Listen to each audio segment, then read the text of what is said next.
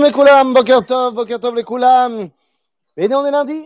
Et donc le lundi, eh bien, nous avons notre étude sur la Tfila Et donc, nous revenons dans notre étude de la Tefila et nous sommes arrivés à la bracha numéro 9. Neuvième bracha de la c'est-à-dire qu'on est arrivé presque à la moitié de la Tfila, puisque comme vous le savez, la 18, qu'on appelle la 18, la Shmonesre, en fait, elle a 19 brachot, oui, évidemment. Donc on est arrivé à la neuvième. Et en vérité, cette neuvième bracha, c'est la dernière bracha des bakashot qui peuvent être également personnelles. C'est-à-dire, nous avons après cela des brachot, des demandes qui correspondent uniquement aux besoins du peuple juif. Geoula, Mishpat, Yerushalayim, ce que vous voulez. Jusque-là, on a demandé des choses qui peuvent être demandées au niveau individuel, même en période d'exil. Donc nous sommes dans la dernière bracha avant la bracha de la Géoula, avant la bracha de la libération, avant la bracha de Teka Beshofar Gadol. Donc, toutes les brachot qui arrivent jusqu'à maintenant, eh bien, en fait, elles vont crescendo. Qu'est-ce que ça veut dire elles vont crescendo?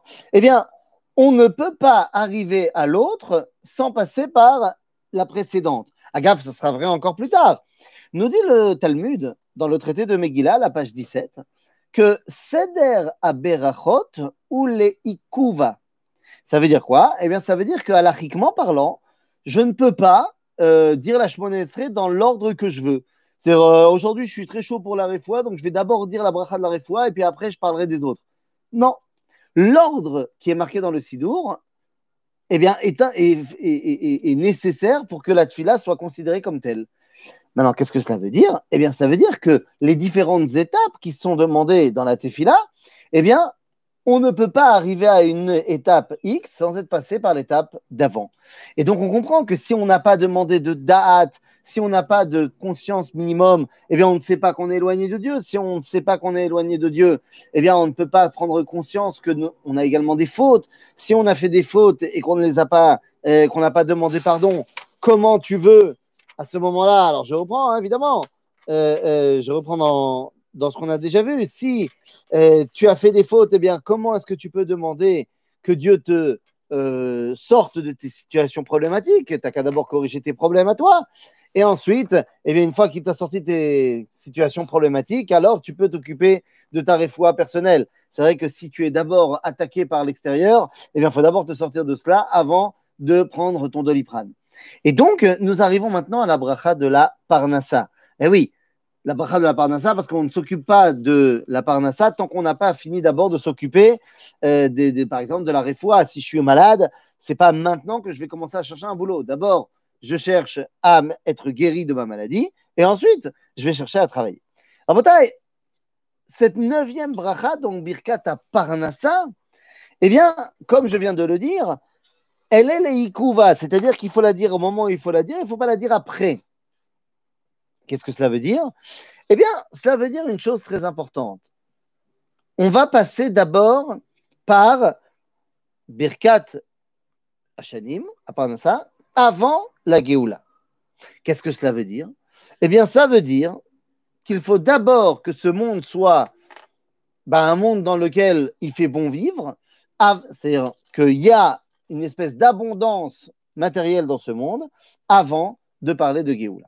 Pourquoi est-ce que je parle d'abondance matérielle Il bien, tout simplement parce que c'est le propos, c'est le propos de notre bracha. Alors, je prends la bracha qui nous dit la chose suivante.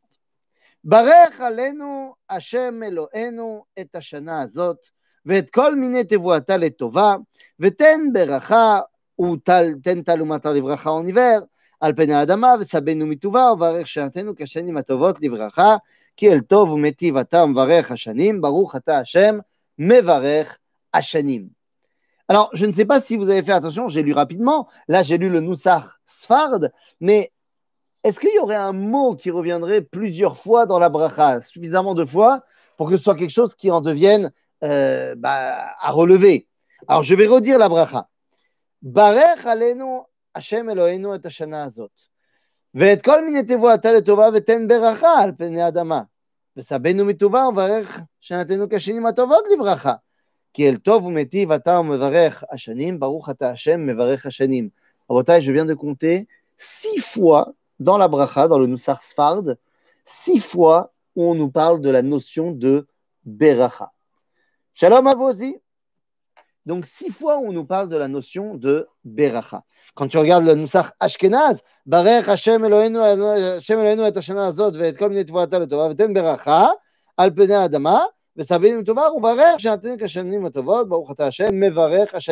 Il n'y a que quatre fois dans le Nusach Ashkenaz qui a tendance à être de toute façon euh, très rikiki à chaque fois euh, dans, les mots. Mais quand vous parlez du Nusach Sefarad et Dota Mizrach, alors là, la méadrine. Alors, en été, ונא ברכנו השם אלוהינו בכל מעשה ידינו וברך שנתנו בתלילי רצון ברכה ונדבה ותהי אחרית החיים וצבא שלום ושנים הטובות לברכה כי אל טוב ומטיב אתה מברך השנים. ברוך אתה השם מברך השנים לא עושים לנו להסיס. מקוטרויארד לחורף, הלא בכלל, ברך עלינו השם אלוהינו את השנה הזאת ואת כל מיני צבועת לטובה ותן תלומתה לברכה. על פני האדמה ורבי פני תבל ושבע את העולם כולו מטובך ומלא ידינו בברכותיך אומר אשר תנובה מתנות ידיך שומרה והצילה שנה זו מכל דבר רע ומכל מיני משחית ומכל מיני פורענות ועשה לה תקווה טובה ואחרית שלום. חוץ ורחם עליה ועל כל תבואתה ופירותיה וברכה וגשמי רצון ברכה ונדבה. תהיה אחרית החיים וסבא ושלום כשנים הטובות לברכה כי אל טוב ומיטיב אתה מברך השנים. ברוך אתה השם מברך השנים. Huit fois la beracha cette fois on nous parle de la notion de il semble donc évident que la notion principale de cette bracha, c'est la bracha. Mais ça veut dire quoi, la bracha? Qu'est-ce que ça veut dire, bracha? Bien, Rabotai, bracha, je ne sais pas encore ce que ça veut dire, mais c'est l'inverse de la kedusha. Oui, la bracha, c'est l'inverse de la kedusha. Qu'est-ce que cela veut dire? Eh bien, lorsqu'on nous dit dans le livre de Bereshit, dans le kiddush, alors, tout de suite, nos sages vont demander, mais c'est comment? Et répondent nos sages, Rachir amènera ça dans son commentaire. Bema Birro Beman. Est-il une question, s'il vous plaît? Une question, s'il vous plaît. Y a-t-il un lien entre la Teshuvah et la Geoula? Oui, bien sûr. Bien sûr qu'il y a un lien entre la Teshuvah et la Geoula. Euh, pour être exact, la Teshuvah c'est la première étape de la Géoula. La Teshuvah par excellence, telle qu'elle est marquée dans la Torah, c'est le fait de revenir en Eretz Israël, qui est le point de départ de la Géoula. Donc évidemment, il y a un lien très profond entre la Teshuvah et la Géoula. Donc je reviens à ce que je disais. Lorsqu'on nous dit Bema Bircho, on nous dit Beman. C'est-à-dire que le vendredi, c'est tombé deux fois double ration de man. Et quand on te dit Vaikadesh Oto, on te demande Bema Kidsho, réponse également Beman. Alors, la Teshuvah ne viendra que lorsque la souffrance sera insupportable. Non Pourquoi? Non, je n'ai pas compris la question. Je ne comprends pas, Rabotaï. Attendez, vous allez trop vite pour moi. Alors, la Teshuvah ne viendra que lorsque la souffrance sera insupportable. Non, pourquoi? Je n'ai pas compris. La Teshuvah, la notion de Teshuvah, telle qu'elle est mentionnée dans la Torah, dans la paracha de Nitzavim, Veshavta Hashem Veshav Hashem Ekibetzra Mikol Asher Shama. C'est-à-dire que la Teshuvah, le retour à Dieu, au niveau du peuple d'Israël, non, non, non, non, non, ça n'a rien à voir, ça n'a rien à voir. On n'a aucunement besoin d'effondrement, quoi que ce soit la notion de Teshuvah. Vous demandez ce qui est la notion de Teshuvah. La notion de Teshuvah dans la Torah, c'est d'abord et avant tout au niveau du peuple juif un retour en Israël. Puisque je vous rappelle que le mot Teshuvah veut dire retour. Donc, dans la Torah, la notion de Teshuvah, c'est euh, à mettre en relation directe avec un retour en Israël. La Géoula, ça n'a rien, à voir. La Géoula, enfin, ça n'a rien à voir. Oui, ça a tout à voir, mais je veux dire, la Géoula, c'est pas la Teshuvah. La Géoula, c'est l'indépendance nationale. Il est évident que pour avoir une indépendance nationale en terre d'Israël, il faut être revenu. Ben oui, tu ne peux pas avoir d'indépendance si tu n'es pas rentré à la maison. C'est barreau. Ceci étant, pour ce que tu dis, Alex, entre la marloquette Rabbi Eliezer et Rabbi Oshua, est-ce que la Géoula dépend de la Teshuvah? Alors que Rabbi Eliezer dira que oui, Rabbi Oshua dira que non eh bien, effectivement, la halakha est comme Rabbi Yoshua, c'est-à-dire que Akadosh Baruch ne va pas attendre est-ce que toi et moi individuellement, est-ce que tous les individus du peuple juif, on a fait Teshuvah pour nous emmener la Géoula? Il nous emmène la Géoula parce qu'il a envie de nous emmener la Géoula. Cependant, et donc il fera en sorte que Am Israël sera de retour à ce moment-là, ce qui s'est d'ailleurs passé. Est-ce que toi et moi, on va prendre le train en marche? Eh bien, ça dépend de nous. OK? Donc, non, la Géoula ne dépend pas du tout de l'effondrement, quoi que ce soit. Parce que ce n'est pas parce qu'on mettra mieux les tefilines que euh, qu'on aura la délivrance. Je rappelle simplement que la Géoula, nous ne l'attendons plus, puisqu'elle est arrivée il y a de soi 73 ans. Ça fait 73 ans que la Géoula a commencé. Donc, euh, jusque-là, il n'y a pas de problème. On n'est pas obligé de passer par du tout un effondrement économique, catastrophe écologique ou quoi que ce soit. OK? Quoi qu'il en soit, donc je reviens sur mon histoire de bracha. La bracha, c'est donc, donc quand on a dit Bema Birro, on a dit Beman, et Bema Kitcho, Beman. C'est également la man, que le Shabbat, il n'y a pas de man. En d'autres termes, la beracha, c'est quand il y a un surplus de man. C'est quoi la kedusha? C'est quand il n'y a pas de man.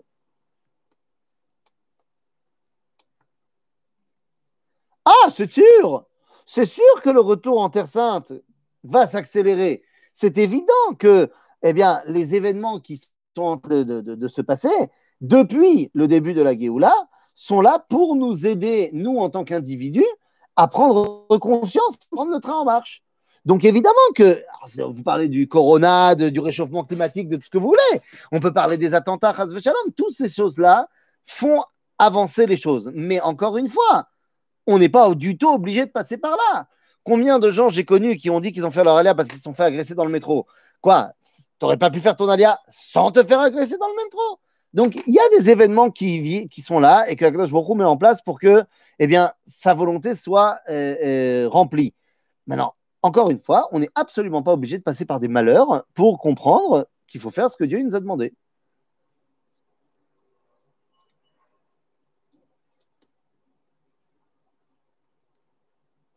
Non, non, t'inquiète pas, pas. Non, non, non. La, la Géoula est arrivée il y a 73 ans, le 5 Iyar Hatachar, ou alors le 14 mai 1948. Tu choisis la datation que tu préfères. Quoi qu'il en soit, donc ma bracha, je reviens à ma bracha. La bracha, c'est donc la définition de la bracha, c'est une abondance matérielle. D'ailleurs, là, je vous l'ai expliqué d'après le Midrash, mais en fait, quand on regarde la Birkat Kohanim, eh bien, dans le pasouk de la Birkat Kohanim, eh bien, on nous dira quoi dans le livre de Bamidbar? Yevarechecha Hashem veishmerecha. C'est comme ça que ça commence.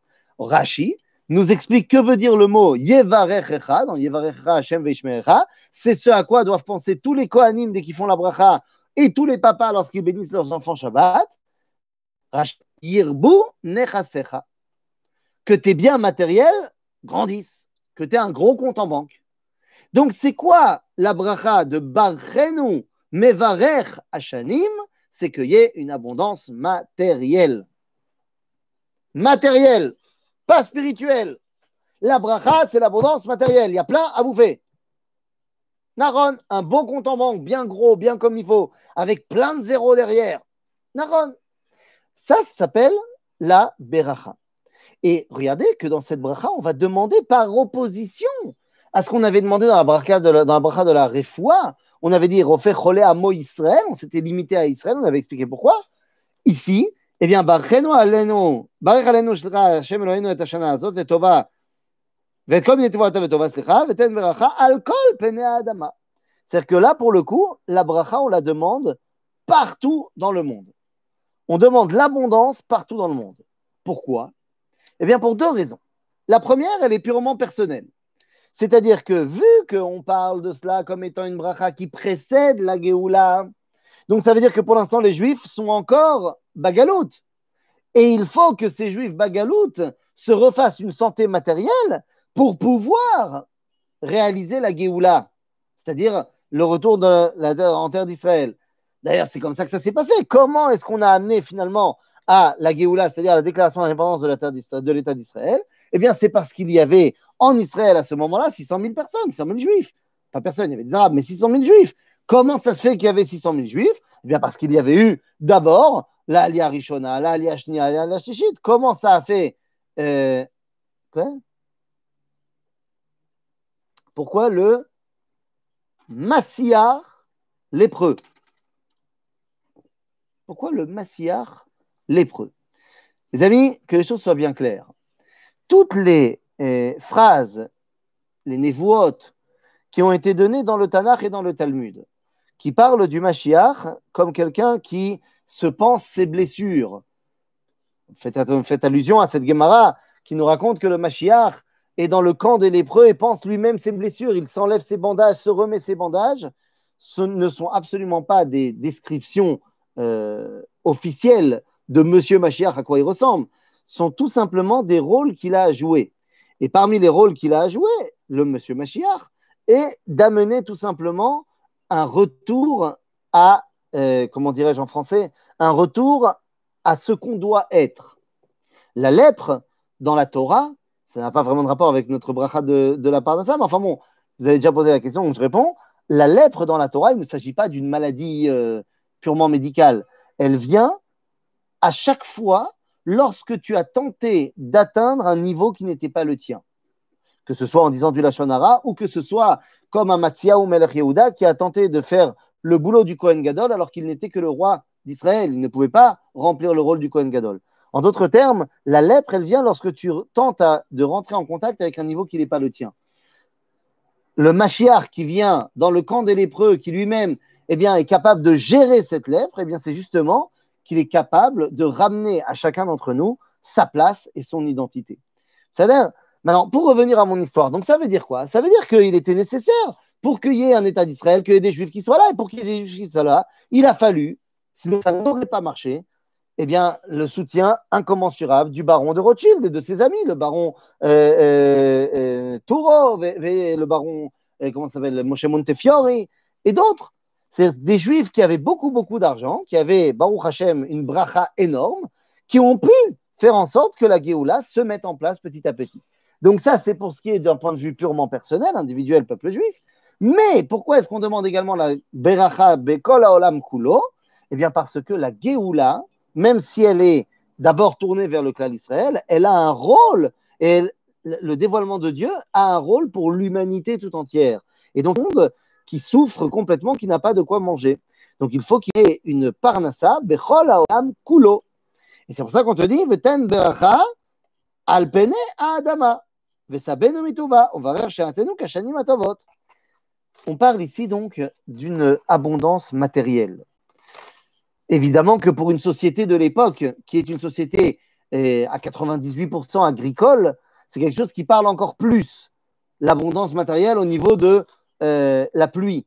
C'est ce que promet Dieu d'ailleurs dans la Torah. Dans la Torah, dans la paracha de Bechukotai, on nous dit si tu fais ce qu'il faut, alors qu'est-ce que je vais donner? Je donnerai de la pluie. Parce que la pluie, ça permet d'avoir une bonne récolte. Et donc, c'est ce qui s'appelle un gros compte en banque. Si on avait dû écrire la Torah en 2020, on t'aurait dit si tu fais ce qu'il faut, eh bien, je ferai en sorte que ta start-up, elle marche bien. C'est Donc, qu'est-ce qu'on est en train de dire là maintenant? Mais on est en train de dire que pour avoir la Géoula, il faut d'abord passer par une abondance de la terre, matériellement parlant. Et c'est pourquoi, eh bien, lorsqu'on va demander au prophète, qu'est-ce que c'est pour toi la Géoula? C'est quoi the de la Géoula? Eh bien, nous dira le prophète Yecheskel au chapitre 36, il nous dit la chose suivante, verset 8.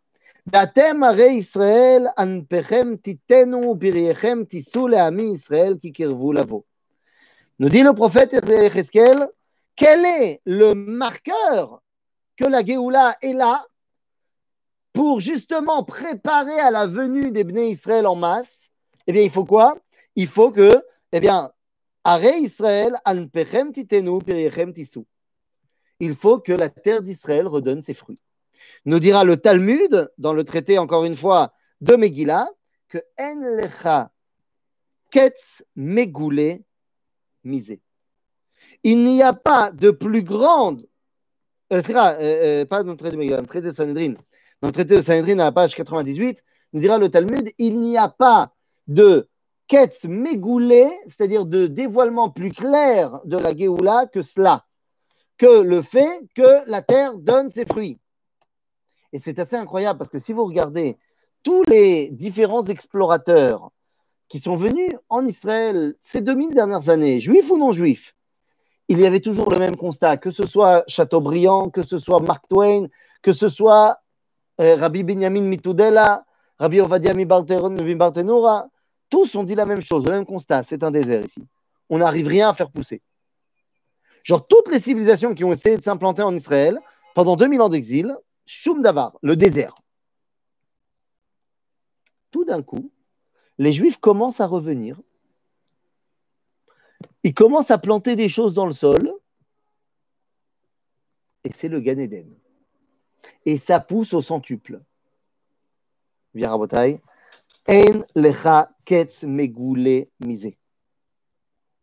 En d'autres termes, l'étape de base qui permet d'arriver à la Géoula, lorsque la terre d'Israël redonne ses fruits. Ce n'est pas lorsque Am Israël refait, remet les tefilines. C'est très bien de mettre les tefilines, je suis pour. Mais c'est pas parce qu'Am Israël met les tefilines que tu peux avoir la Géoula. La Géoula, c'est lorsque la terre d'Israël se prépare à recevoir ses enfants. Parce qu'on a dit tout à l'heure, la tchouva, la vraie, c'est quand Am Israël revient à la maison. En d'autres termes, la Géoula et la tchouva, on a dit tout à l'heure, sont intimement liées. Et on va aller au-delà de cela. Ça veut dire quelque chose de fondamental. Ça veut dire que lorsque tu vois que la terre d'Israël, agricolement parlant, est propice, eh bien, c'est que tu sais que c'est le déclic pour toi de venir. Aujourd'hui, va te balader dans le chouk Mahane Yehuda, va te balader dans le chouk à Carmel à Tel Aviv. Gan Eden. Gan Eden, allez à Damot. Aujourd'hui, il y a des récoltes extraordinaires en Israël, une abondance matérielle fantastique, le pays de la start-up, start-up nation, comme on dit, ce qui montre que c'est le moment, au cas où tu n'aurais pas encore compris, de participer à cette Géoula. Actuellement, la terre d'Israël n'est-elle pas la seule où le désert est remplacé par des terres fertiles? Ben voilà, voilà, vous avez bien dit. Je ne pourrais pas dire mieux. Nachon, aujourd'hui, la terre d'Israël par l'intermédiaire du peuple d'Israël qui est revenu dessus, eh bien, a été capable de refaire fleurir le désert. Voilà, on a des fruits incroyables qui sortent de la Harava, qui sortent du désert du Negev, dans des endroits où, pendant des milliers d'années, on n'a jamais essayé de faire pousser quoi que ce soit, parce que même dans les endroits où il y avait de la pluie, ça ne marchait pas. Alors, t'imagines là-bas. Et aujourd'hui, tu vas là-bas, tu vas dans le Negev, tu vas à Talmé Yosef, tu vas trouver des fraises, des tomates, des trucs de malade, qui montrent à quel point eh bien ça y est, la terre d'Israël s'est recouverte de fruits et elle est donc tout à fait apte à recevoir ses enfants. Et ben, en fait, la bracha de la Parnassa, bracha qui d'ailleurs, une question à laquelle on n'a pas répondu, mais elle est évidente. Pourquoi est-ce que dans le Noussar Sfarad, la version hiver, elle est fait une paracha, alors que dans la notion été, c'est plus ou moins le même texte que chez les Ashkenazim, la version hiver ou été? Chez les Ashkenazim, la seule chose qui change, c'est qu'on dit Veten Beracha en été, Veten Talumatar Livracha en hiver. Wouhou Alors que tu vois que chez les Sfaradim, c'est vraiment un changement. Et pour une raison très simple. C'est parce que pendant 2000 ans, les Sfaradim ont été dans des terres arides. C'est-à-dire dans des terres qui avaient plus ou moins le même climat qu'Eretz Israël. Et que donc, en été, il pleut jamais. Et en hiver, s'il pleut pas, c'est une catastrophe. Donc en hiver, il y avait vraiment une notion de tfila mamash. Alors que les Ashkenazim, le mec qui habite en Angleterre, il pleut euh, toute l'année, il pleut en mois de juillet, au mois d'août. Pour lui, la notion de il pleut, ce pas tellement important pour lui parce qu'il sait qu'il va pleuvoir. Donc on comprend pourquoi il y a cette différence. Mais on parle ici de cette nécessité d'avoir eh bien, une abondance matérielle. C'est ça qu'on demande, Baruch Ata Hashem, Mevarer Hashanim, qu'il fasse que cette année soit une année d'abondance matérielle. Évidemment que dans cette année de Corona, où il y a énormément de gens qui ont été euh, touchés, touchés par cette abondance matérielle, moi personnellement, en tant que, parce que je ne suis pas que rabbin, je suis également guide touristique en Israël, ben, je peux t'assurer qu'au niveau touristique, tu en as pris un sacré coup, c'est évident. Et donc on prie pour que Bezrat Hashem, cette année qui n'est pas encore terminée, bien évidemment, eh bien, soit une année de Shefa, de Bracha et de Parnassa. Et donc, on comprend très bien que s'il n'y a pas de Parnassa, on ne peut pas, alors, soit arriver à la Géoula quand on n'y est pas encore, mais quand on y est déjà arrivé, eh bien, on ne peut pas faire avancer la Géoula si on n'est pas bien dans ses pompes, si on n'a pas une bonne parnassa. Puisque si on n'a pas de parnassa, on est taroude, on est préoccupé continuellement par bah, le fait d'avoir ou de ne pas avoir d'argent. Et donc, on ne peut pas s'occuper à véritablement dévoiler à Kadosh Hu. Et c'est pour ça que juste avant de passer à la bracha de la Géoula, eh bien, nous demandons à Kadosh Baruch qui nous donne une situation matérielle très bonne qui nous permettra de nous occuper de la seule véritable chose qui est importante, à savoir le dévoiler, qui commencera ce dévoilement dans la bracha de la Géoula, qu'on verra la semaine prochaine. À bientôt!